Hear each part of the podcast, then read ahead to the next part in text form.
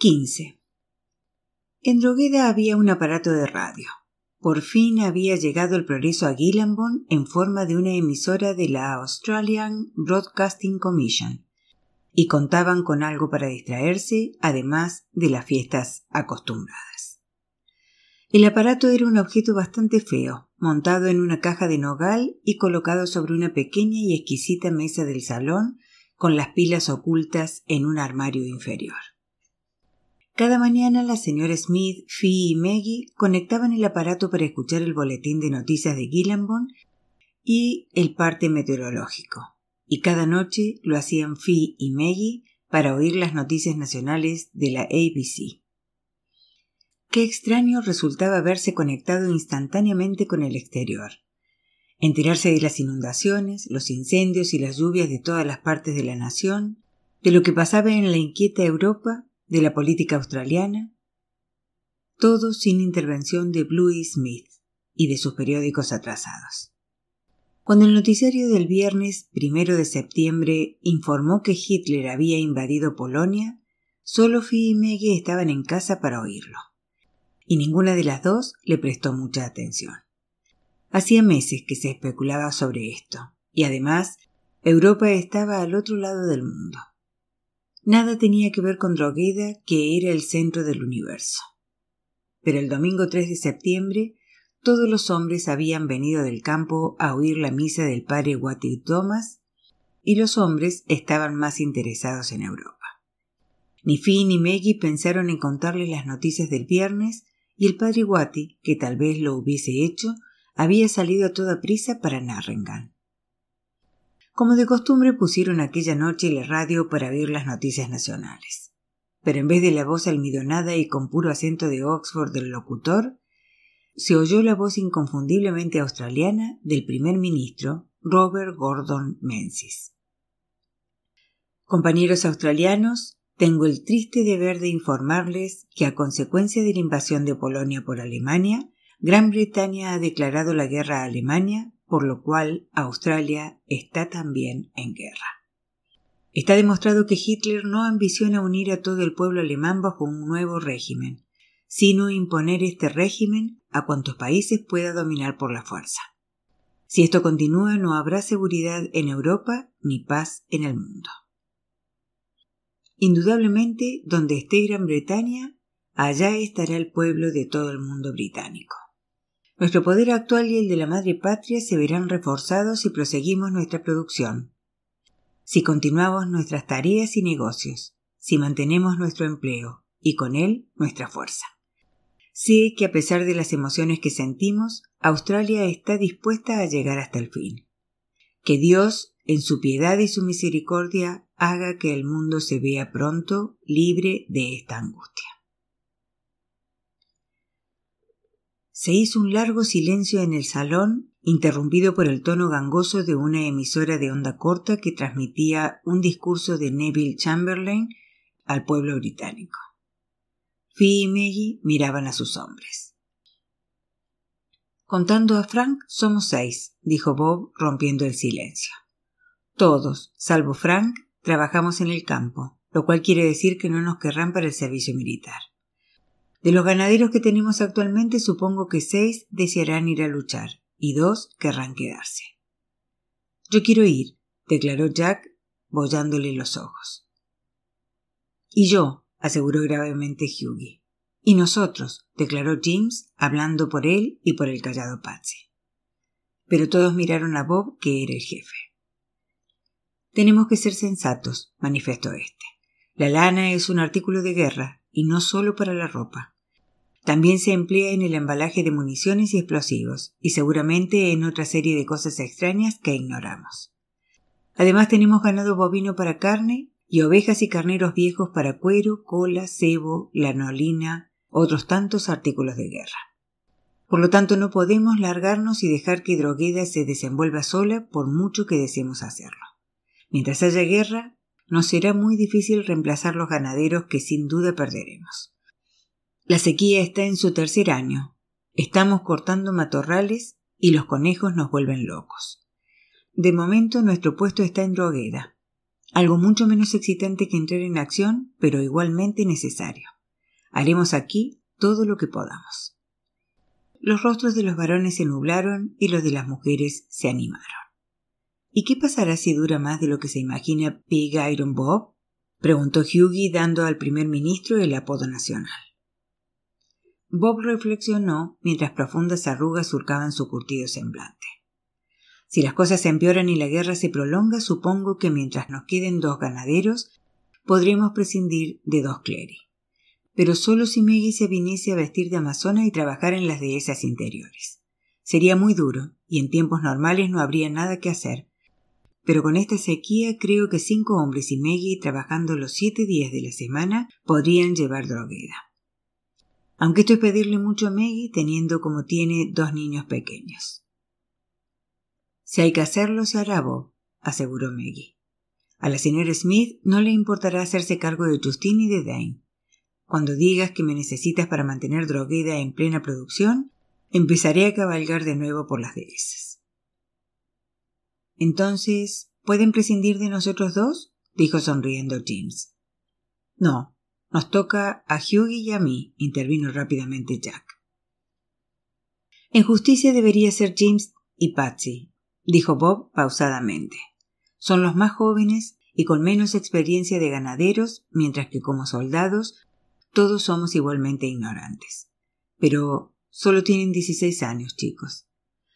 Cuando las cosas se pongan peor tendremos diecisiete, dijo James. Además, parecemos mayores de lo que somos y si tú nos das una carta autentificada por Harry Wu, no tendremos ninguna dificultad para alistarnos. Bueno, de momento no se va a marchar nadie. Veamos si podemos elevar al máximo la producción de droguera a pesar de la sequía y los conejos. Maggie salió sin ruido de la estancia y subió al cuarto de los niños. Dan y Justine dormían en sendas camitas pintadas de blanco. Pasó por delante de la niña y se detuvo frente a su hijo mirándole largamente. Gracias a Dios que eres solo un bebé, exclamó.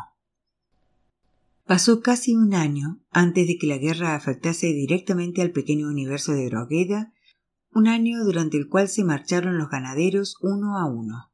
Continuaron multiplicándose los conejos y Bob luchó valientemente para que los libros de la explotación estuviesen a la altura del esfuerzo de guerra pero a primeros de junio de 1940 llegaron noticias de que la Fuerza Expedicionaria Británica había sido evacuada del continente europeo en Dunkerque. Voluntarios de la Segunda Fuerza Imperial Australiana acudieron a millares a los centros de reclutamiento y entre ellos James y Patsy. Cuatro años de cabalgar por los campos con buen o mal tiempo habían hecho que la cara y el cuerpo de los gemelos pareciesen mucho menos jóvenes marcando las comisuras extremas de los párpados con las arrugas de una edad indefinible y trazando profundos surcos desde la nariz hasta la boca. Presentaron sus cartas y fueron aceptados sin comentarios. Los hombres de los campos eran muy populares. Por lo general eran buenos tiradores, conocían el valor de la obediencia y eran duros de pelar. James y Patsy se habían alistado en Dubo, pero su campamento estaba en Ingleburn en las afueras de Sydney, y todos fueron a despedirles cuando tomaron el correo de la noche. Cormac Carmichael, el hijo menor de Eden, viajaba también en aquel tren por la misma razón y resultó que se dirigía al mismo campamento. Por consiguiente, las dos familias acomodaron a sus chicos en un compartimento de primera clase y anduvieron de un lado a otro en actitud embarazosa, ardiendo en deseos de llorar y de besar y conservar un recuerdo cariñoso, pero retenidos por su británica aversión a las demostraciones. La gran locomotora C-36 silbó tristemente y el jefe de estación dio la señal de partida. Maggie se inclinó para besar ligeramente a sus hermanos en la mejilla y después hizo lo propio con Cormac, que se parecía mucho a Connor su hermano mayor. Bob, Jack y Hughie estrecharon tres manos jóvenes y diferentes. La señora Smith lloraba y fue la única que dio los besos y abrazos que los otros se morían por dar. Eden Carmichael, su esposa y su mayor pero todavía guapa hija realizaron las mismas ceremonias. Después todos volvieron al andén y el tren se estremeció e inició su marcha. Adiós, adiós. Gritaron todos y agitaron pañuelitos blancos hasta que el tren no fue más que un penacho de humo en la lejanía del crepúsculo. Tal como habían solicitado, James y Patsy fueron destinados a la tosca y medio adiestrada novena división australiana y embarcados para Egipto a comienzo de 1941, con el tiempo justo de participar en la derrota de Benghazi. El recién llegado general Erwin Rommel había puesto su peso formidable en la punta del columpio correspondiente al eje e iniciado el primer cambio de dirección en las grandes y cíclicas carreras por el norte de África. Y mientras el resto de las fuerzas británicas se retiraba ignominiosamente en dirección a Egipto, perseguido por el nuevo Africa Corps, la novena división australiana fue destacada para ocupar y defender Tobruk, un puesto avanzado en territorio dominado por el eje. Lo único que hacía viable el plan era que todavía podía llegarse allí por mar y abastecer la plaza mientras los barcos ingleses pudieran moverse en el Mediterráneo. Las ratas de Tobruk resistieron ocho meses, entrando en acción siempre que Rommel atacaba por las fuerzas a su disposición, sin conseguir desalojarlas. ¿Saben por qué están aquí? Preguntó el soldado Paul Stewart, lamiendo un papel de fumar y enrollándolo perezosamente. El sargento Bob Malloy se echó atrás el sombrero Digger lo suficiente para ver a su interlocutor por debajo del ala. Seguro que no, dijo haciendo un guiño pues era una pregunta que solía hacerse con frecuencia. Bueno, es mejor que estar blanqueando polainas en el maldito invernadero, declaró el soldado James Clary, bajando un poco los pantalones de su hermano para poder apoyar cómodamente la cabeza sobre su blando vientre. Sí, pero en el invernadero no te cosen a balazos, replicó Cole, arrojando la cerilla apagada a un lagarto que tomaba un baño de sol. Ya lo sé, amigo, dijo Bob, calándose de nuevo el sombrero para protegerse los ojos. Pero prefiero que me peguen un tiro a morirme de aburrimiento.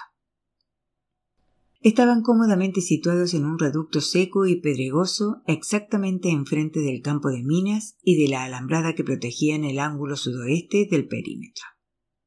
Al otro lado, Rommel permanecía tercamente aferrado al único trozo que poseía del territorio de Tobruk. Una gran ametralladora Browning de 50 milímetros compartía con ellos aquel agujero. Había cajas de municiones dispuestas ordenadamente a su lado, pero nadie parecía muy preocupado por la posibilidad de un ataque. Tenían los fusiles apoyados en una de las paredes del reducto y las bayonetas resplandecían bajo el brillante sol de Tobruk.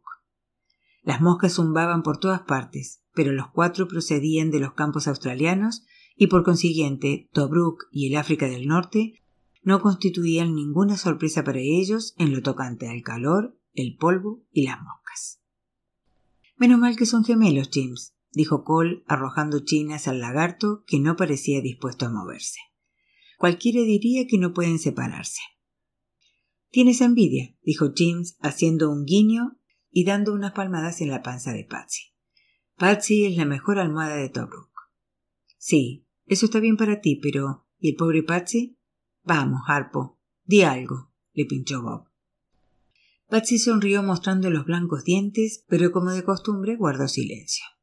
Todo el mundo había tratado de hacerle hablar y nadie lo había conseguido, salvo los indispensables sí o no. En consecuencia, casi todos le llamaban Harpo, nombre del mudo de los hermanos Marx. ¿Saben la noticia? preguntó súbitamente Cole. ¿Qué? Los Matildes de la séptima han sido borrados del mapa por los 88 en Jalfaya. El único cañón del desierto lo bastante grande para destruir un Matilde. Los grandes tanques eran perforados como si fuesen de mantequilla. Oh, cuéntame uno de miedo, dijo Bob con escepticismo. Yo soy sargento y no he oído una palabra de esto. Tú eres soldado raso y estás enterada de todo. Bueno, amigo, Jerry no tiene nada capaz de destruir una brigada de Matildes. Yo estaba en la tienda de Morshead cuando llegó el mensaje del CO por la radio. Y lo que digo es verdad, afirmó Cole. Durante un rato nadie dijo nada. Los ocupantes de un puesto avanzado y sitiado como Tobruk necesitaban creer implícitamente que su bando tenía fuerza militar suficiente para sacarles de allí. La noticia de Cole era alarmante, y más habida cuenta de que ningún soldado de Tobruk se tomaba a Rommel a la ligera. Habían resistido sus esfuerzos por expulsarlos porque creían sinceramente que el guerrero australiano no tenía rival en el mundo, salvo el Gurkha. Y si la fe hace las nueve décimas partes de la fuerza, habían demostrado que la suya era formidable. Malditos imbéciles, dijo James. Lo que necesitamos en África del Norte son más australianos. El coro de asentimiento fue interrumpido por una explosión en el borde del reducto que aniquiló al lagarto e hizo que los cuatro soldados se precipitasen sobre las ametralladoras y los fusiles. Una granada de los dagos, dijo Bob con un suspiro de alivio. Mucho ruido y pocas nueces. Si hubiese sido una de las especiales de Hitler, seguro que estaríamos ahora tocando el arpa. Y esto te gustaría mucho, ¿verdad, Patsy? Al empezar la operación cruzada, la novena división australiana fue evacuada por mar al Cairo, después de una fatigosa y sangrienta resistencia que parecía no haber servido de nada. Sin embargo, mientras la novena había resistido dentro de Tobruk, las cada vez más numerosas tropas británicas en el norte de África se habían convertido en el octavo ejército británico y su nuevo comandante era el general Bernard Law Montgomery. Fee llevaba un pequeño broche de plata con el emblema del sol naciente de la AIF y debajo de éste, suspendida de dos cadenitas, una barra de plata con dos estrellas de oro, una por cada hijo que empuñaba las armas. Con esto informaba a los que la veían que también ella hacía algo por la patria. Como su marido no era soldado y naturalmente tampoco su hijo, Maggie no tenía derecho a llevar este broche. Había recibido una carta de Luke diciéndole que seguiría cortando caña de azúcar. Pensaba que le gustaría saberlo si había temido que fuese a alistarse en el ejército. No parecía recordar una palabra de lo que le había dicho ella aquella mañana en la fonda de Ingham. Riendo tristemente y meneando la cabeza, había arrojado la carta en el cesto de los papeles de Fi, preguntándose si ésta estaría muy preocupada por sus dos hijos combatientes. ¿Qué pensaba realmente de la guerra? Pero Fi nunca decía nada, aunque llevaba su broche todos los días y a todas horas. De vez en cuando llegaba una carta de Egipto, una carta que se caía a pedazos al abrirla, porque las tijeras del censor la habían llenado de agujeros rectangulares, eliminando nombres de lugares y de regimientos. Su lectura consistía prácticamente en componer algo a base de nada pero servían para lo único que hacía parecer insignificante todo lo demás. Mientras fuesen llegando cartas, los chicos estaban vivos. No había llovido. Era como si incluso los elementos celestes se hubiesen puesto de acuerdo para anular toda esperanza, pues 1941 era el quinto año de la desastrosa sequía.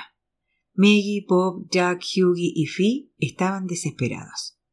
La cuenta de drogueda en el banco era lo bastante elevada para comprar toda la comida necesaria para el ganado, pero la mayor parte de los corderos se negaba a comer. Cada rebaño tenía su jefe natural, el Judas. Si podían convencer al Judas de que comiese, cabía esperar que los demás le imitarían, pero a veces ni siquiera el ejemplo del Judas tenía éxito.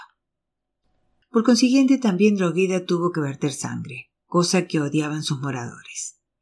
La hierba había desaparecido y el suelo era un erial negro y agrietado, solo interrumpido por unos cuantos troncos grises y pardos. Los hombres llevaban cuchillos, además de sus rifles, y cuando veían un animal tendido en el suelo, alguien lo degollaba para evitarle una lenta agonía, mientras los cuervos le sacaban los ojos. Bob compró más ganado y le dio de comer para mantener el esfuerzo de guerra de Drogueda. Esto no producía beneficios debido a los precios alcanzados por el forraje, ya que las regiones agrícolas más próximas sufrían de la falta de lluvia igual que las zonas de pastos más alejadas. Las cosechas eran terriblemente míseras. Sin embargo, les habían dicho que tenían que hacer cuanto pudiesen sin reparar en el coste. Lo que más fastidiaba a Maggie era el tiempo que tenía que dedicar a su trabajo en la dehesa. Drogueda solo había podido conservar uno de sus ganaderos y por ahora no había manera de reemplazar a los que faltaban. Australia había carecido siempre, sobre todo, de mano de obra. Así, a menos que Bob se diera cuenta de su irritación y su fatiga y le dejase el domingo libre, Maggie trabajaba en la dehesa siete días a la semana. Sin embargo, si Bob le daba un día libre, esto significaba que él tenía que trabajar más duro y por eso trataba ella de disimular su aflicción. Nunca se le ocurrió pensar que podía negarse simplemente a hacer de ganadero, amparándose en sus hijos como excusa. Estos estaban bien cuidados, y Bob la necesitaba mucho más que ellos. Maggie no tenía la perspicacia suficiente para comprender que sus hijos la necesitaban igualmente. Pensaba que su propio afán era egoísmo, teniendo en cuenta que estaban tan bien atendidos por manos cariñosas y amigas. Era egoísmo, se decía, y no confiaba en sí misma lo bastante para saber que a los ojos de sus hijos su presencia era algo tan preciado como lo eran ellos para ella. Por consiguiente, seguía cabalgando por las dehesas y se pasaba semanas viendo solo a sus hijos cuando éstos estaban ya acostados. Siempre que Maggie miraba a Dane, le daba un vuelco en el corazón. Era un niño precioso. Incluso los desconocidos se fijaban en él en las calles de Gilly cuando Phil lo llevaba consigo a la ciudad. La sonrisa era una expresión habitual en él, y su carácter una curiosa combinación de placidez y de felicidad profunda, segura. Parecía haber adquirido su identidad y el conocimiento de sí mismo sin los contratiempos que suelen experimentar los niños, pues rara vez se equivocaba sobre la gente o las cosas, y nada le irritaba ni le asombraba. Su madre se espantaba a ver lo mucho que se parecía a Ralph, pero por lo visto nadie más lo había advertido.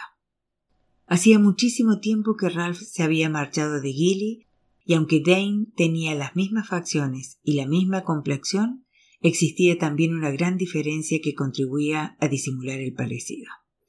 Sus cabellos no eran negros como los de Ralph, sino de un rubio muy pálido, no el color del trigo o de la puesta del sol, sino el color de la hierba de drogueda oro con algo de plata. Desde el momento en que lo vio, Justin adoró a su hermanito pequeño.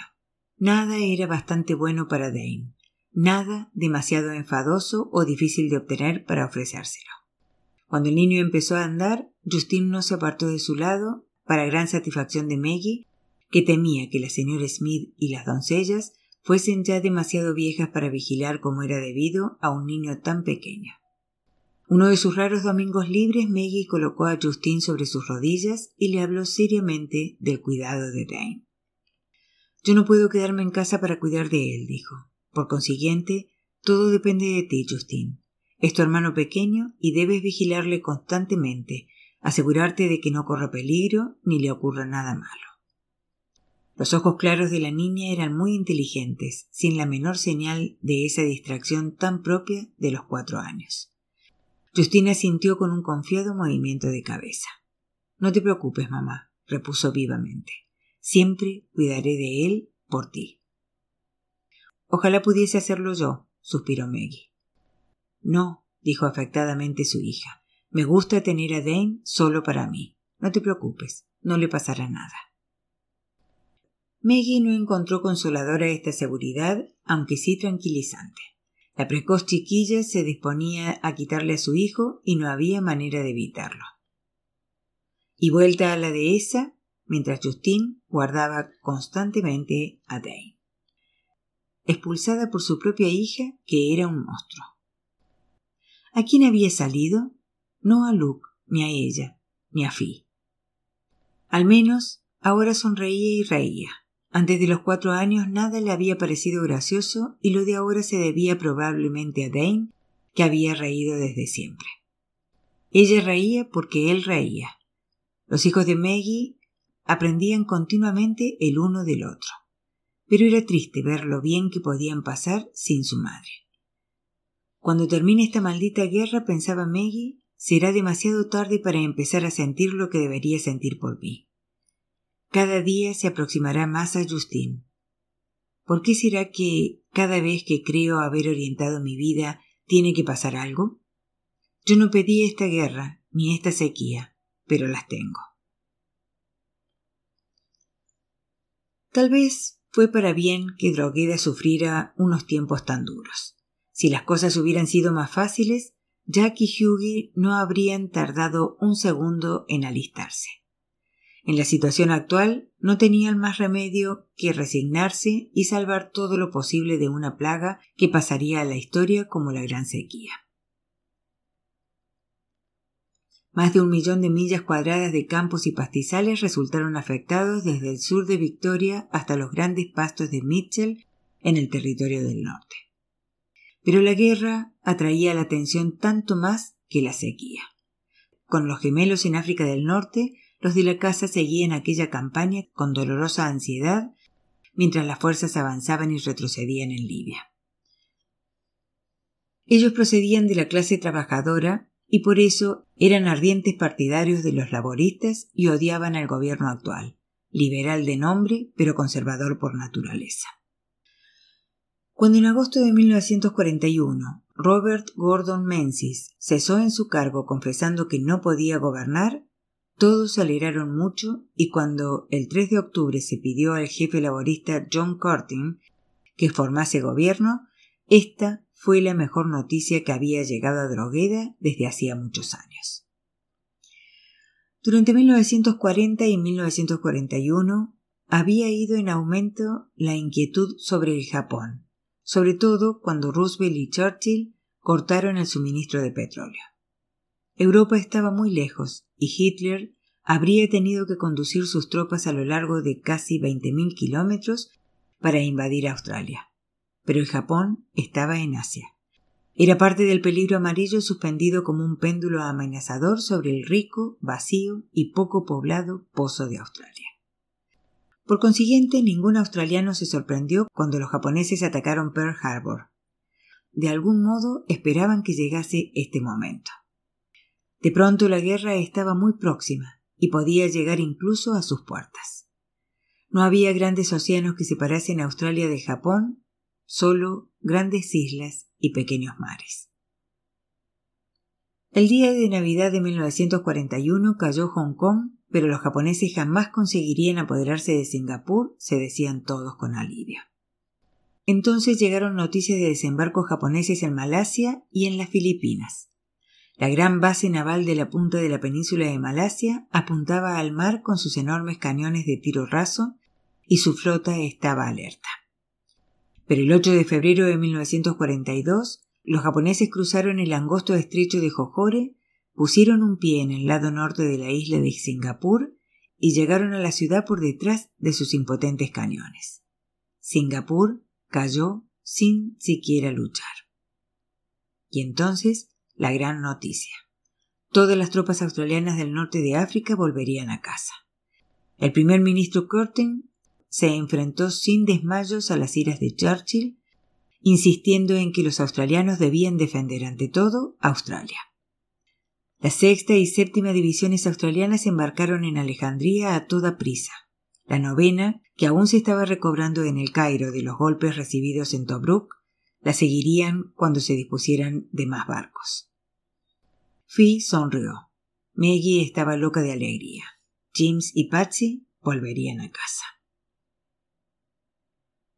Pero no volvieron. Mientras la novena división esperaba barcos de transporte, se produjeron otras oscilaciones en el campo de batalla. El octavo ejército estaba en plena retirada de Benghazi. El primer ministro Churchill hizo un pacto con el primer ministro Curtin. La novena división australiana permanecería en África del Norte a cambio del envío de la división americana para defender a Australia. Pobres soldados. Enviados de un lado para el otro por decisiones tomadas en oficinas que ni siquiera pertenecían a sus propios países. Cede un poco aquí, tira un poco de allá. Pero fue un duro golpe para Australia descubrir que la madre patria arrancaba de sus nidos a todos los polluelos orientales, tomándolos incluso de una gallina tan gorda y prometedora como Australia. La noche del 23 de octubre de 1942 había mucha tranquilidad en el desierto. Patsy rebulló ligeramente, encontró a su hermano en la oscuridad y se reclinó como un niño pequeño en la curva de su hombro. James le rodeó la espalda con un brazo y ambos permanecieron sentados juntos en amigable silencio. El sargento Bob Malloy dio un codazo al soldado Kurt Stewart y le hizo un guiño. Vaya un par, dijo.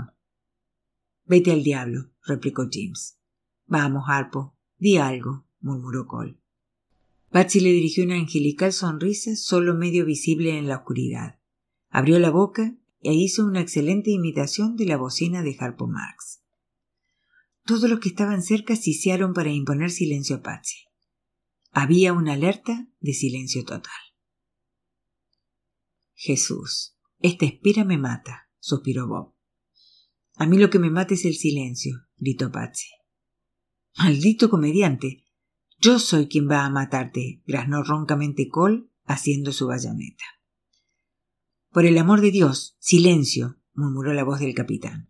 ¿Quién es el idiota que ha gritado? Patsy, dijeron media docena de voces. Grandes carcajadas volaron tranquilizadoras sobre el campo minado y se extinguieron en el torrente de maldiciones a media voz del capitán.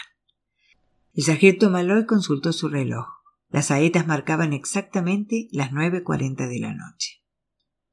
882 cañones y obuses británicos tronaron al mismo tiempo.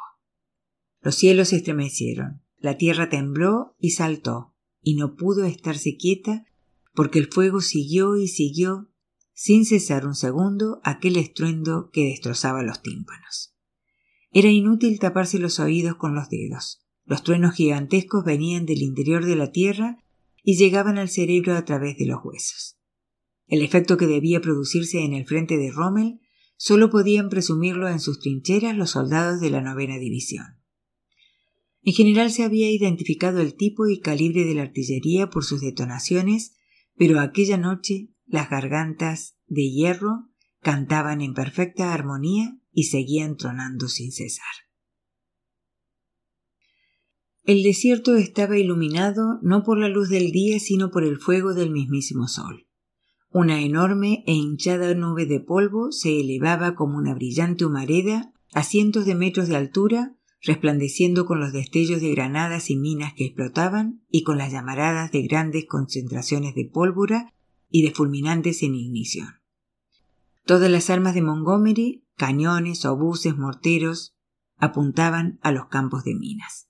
Y todas las armas de Montgomery eran disparadas con la mayor rapidez de que eran capaces los sudorosos artilleros, esclavos que alimentaban las bocas de sus armas como alimentan los grandes cucos a sus frenéticos polluelos.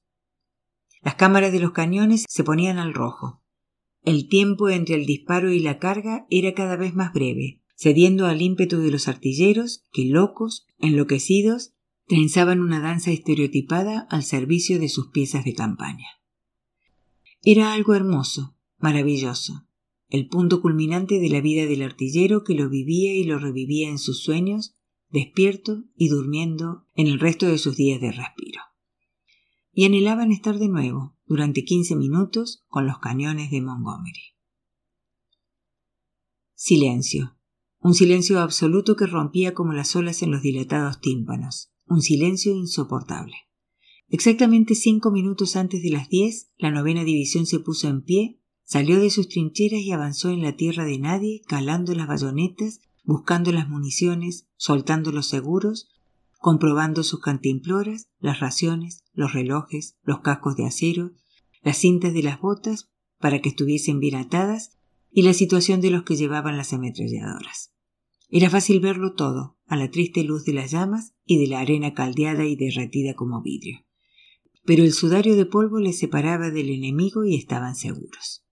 De momento, al llegar al borde del campo minado, se detuvieron y esperaron. Las diez de la noche. El sargento Maloy se llevó el silbato a los labios y emitió un sonido agudo que recorrió las filas de la compañía. El capitán dio la orden de avanzar. La novena división penetró en el campo minado en un frente de tres kilómetros y los cañones empezaron a rugir de nuevo detrás de ella.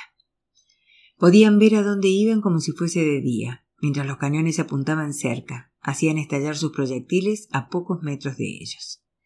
Cada tres minutos rectificaban la puntería a cien metros más lejos, y ellos avanzaban estos cien metros pidiendo al cielo que sólo hubiese minas antitanques o que las minas S contra los hombres hubiesen estallado por efecto del bombardeo de los cañones de Montgomery.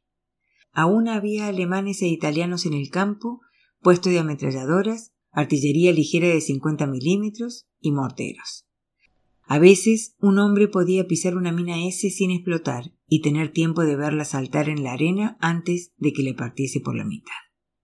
No había tiempo para pensar, no había tiempo para hacer nada, salvo arrastrarse al compás de los cañones, cien metros cada tres minutos y rezar. Ruido, luz, polvo, humo, terror clavado en las entrañas. Campos de minas que no tenían fin, tres o cinco kilómetros de minas sin poder volver atrás. A veces, en las pequeñas pausas entre el fuego de barrera, llegaba el lejano y fantástico gemido de una gaita surcando el aire cálido y espeso. A la izquierda de la novena división australiana, los Highlanders de la División 51 avanzaban sobre los campos minados con un gaitero al frente de cada compañía acompañando al comandante. Para un escocés, el sonido de la gaita llamándole al combate era el mejor señuelo del mundo, y para los australianos resultaba animoso, consolador. En cambio, erizaba el cabello de los alemanes y de los italianos. La batalla prosiguió durante doce días, y doce días son un tiempo muy largo para una batalla. Al principio la novena división tuvo suerte. Sus bajas fueron relativamente escasas en los campos de minas y durante los primeros días de continuo avance dentro del territorio de Rommel. ¿Sabes que preferiría que me pegasen un tiro a hacer de zapador? dijo Cole Stewart apoyándose en su pala. No lo sé, amigo, pero creo que ellos saben lo que hacen, gruñó el sargento. Esperan detrás de sus malditas líneas a que hayamos hecho todo el trabajo y después salen con sus malditos detectores de minas y abren estrechos caminos para sus dichosos tanques. La culpa no es de los tanques, Bob, sino del jefazo que los despliega, dijo James, golpeando la tierra del borde de su sección de la nueva trinchera con la pala. Dios mío, ojalá decidiesen tenernos una temporada en el mismo sitio. En estos cinco días he levantado más polvo que un maldito oso hormiguero. Sigue cavando, amigo, dijo rudamente Bob. ¡Eh, miren! gritó Cole señalando el cielo. Dieciocho bombarderos ligeros de la RAF Llegaron sobre el valle en perfecta formación y fueron dejando caer sus bombas entre los alemanes y los italianos con mortal puntería. Estupendo, declaró el sargento Bob Malloy, doblando el largo cuello para mirar al cielo. Tres días más tarde estaba muerto. Un enorme trozo de metralla le arrancó un brazo y la mitad del costado durante un nuevo avance, pero nadie tuvo tiempo de detenerse salvo para arrancarle el silbato de lo que quedaba de su boca. Los hombres caían ahora como moscas, demasiado fatigados para mantenerse alerta como al principio. Mas cuando podían apoderarse de un mísero pedazo de desierto, se aferraban a él contra la encarnizada defensa de la flor innata de un magnífico ejército. Para ellos no era más que una ciega y terca negativa a darse por vencidos. La novena división rechazó a Graf von Sponeck y Lungerhausen mientras los tanques irrumpían hacia el sur y por fin Rommel fue derrotado. El 8 de noviembre trató de reagrupar sus fuerzas más allá de la frontera egipcia y en el otro bando Montgomery quedó al mando de todo el campo de batalla. La segunda batalla de El Alamein fue una importante victoria táctica. Rommel se vio obligado a abandonar muchos tanques, cañones y equipos. La operación Torch podía iniciar con más seguridad la marcha hacia el este, partiendo de Marruecos y de Argelia. Todavía habría que luchar mucho contra el zorro del desierto, pero éste había perdido la mayor parte de sus fuerzas en el Alamein. Se había desarrollado la batalla más grande y decisiva del teatro norteafricano y el mariscal de campo Montgomery, vizconde del Alamein, había sido el vencedor. La segunda batalla del Alamein fue el canto del cisne de la novena división australiana en África del Norte. Por fin volvían a casa para luchar contra los japoneses en tierras de Nueva Guinea. Desde marzo de 1941 habían estado casi continuamente en la línea del frente, a la que habían llegado mal adiestrados y equipados pero ahora volvían a casa con una reputación solo superada por la cuarta división india. Y con la novena división volvían James y Patsy sanos y salvos. Naturalmente les dieron permiso para ir a Drogheda. Bob fue a Gilly a buscarles al llegar ellos en el tren de Gondiwindi, pues la novena división tenía su base en Brisbane de donde partirían hacia Nueva Guinea después de recibir instrucciones de guerra en la jungla. Cuando el Rolls avanzó por el paseo de la casa, todas las mujeres estaban esperando en el prado, con Jack y Hughie en segundo término, pero igualmente ansiosos de ver a sus jóvenes hermanos. Los corderos que quedaban en Drogueda podían morirse si querían. Hoy era día de fiesta. Cuando el coche se detuvo y los dos soldados se apearon, Nadie se movió. Qué diferentes parecían. Dos años en el desierto habían arruinado sus primitivos uniformes. Ahora vestían traje verde de campaña y parecían extraños. Se habría dicho que habían crecido varios centímetros, y era verdad. Los dos últimos años de su desarrollo los habían pasado lejos de Drogueda y ahora eran más altos que sus hermanos mayores. Ya no eran muchachos sino hombres, aunque no hombres de tipo Bob Jack Hughie. Las penalidades, el ardor del combate, la muerte violenta, les había dado algo que jamás habrían adquirido en Drogueda. El sol norteafricano había secado su piel dándole un tono de caoba rosada y les había despojado de todos los atributos infantiles. Sí, se podía creer que estos dos hombres de sencillo uniforme, de sombrero gacho y torcido sobre la oreja izquierda, con la insignia del sol naciente de la AIF, habían matado a otros hombres. Los llevaban en los ojos azules como los de Paddy, pero más tristes, carentes de su dulzura.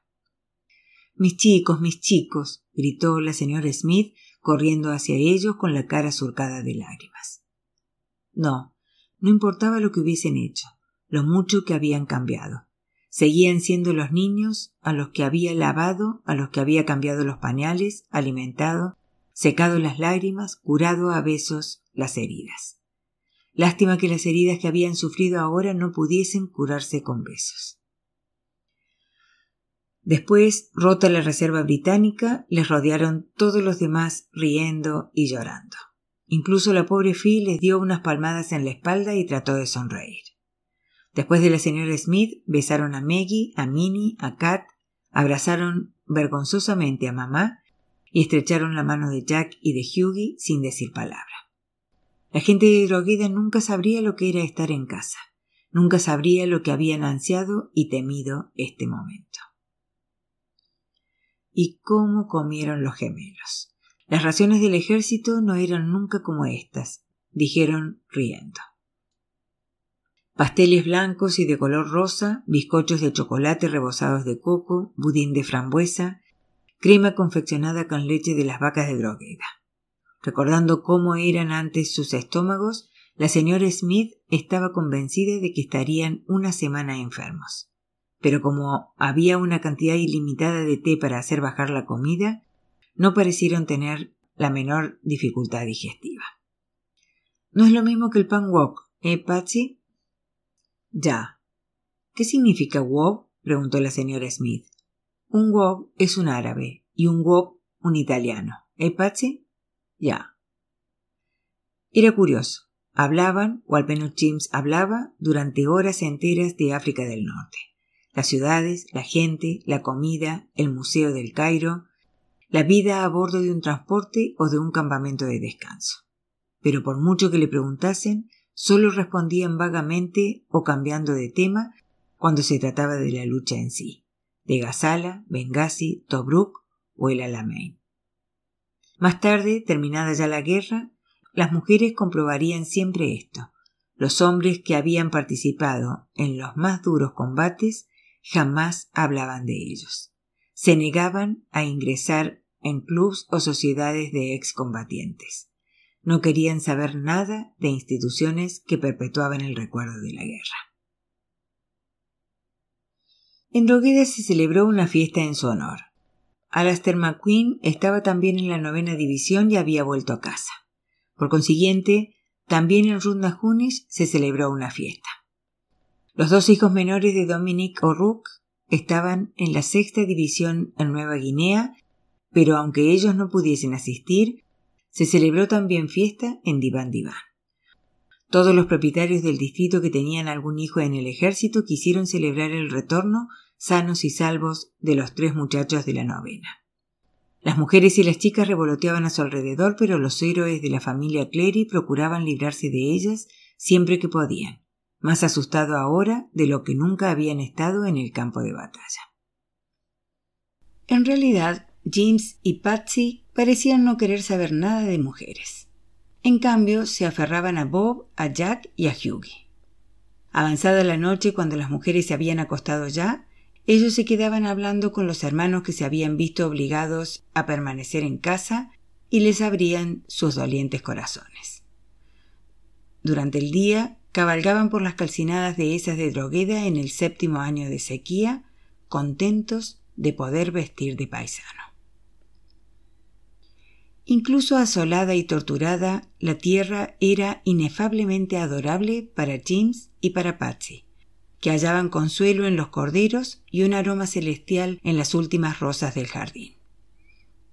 De alguna manera tenían que absorberlo todo tan profundamente que no pudiesen olvidarlo nunca, no como en su primera y descuidada partida, cuando no tenían la menor idea de lo que les esperaba.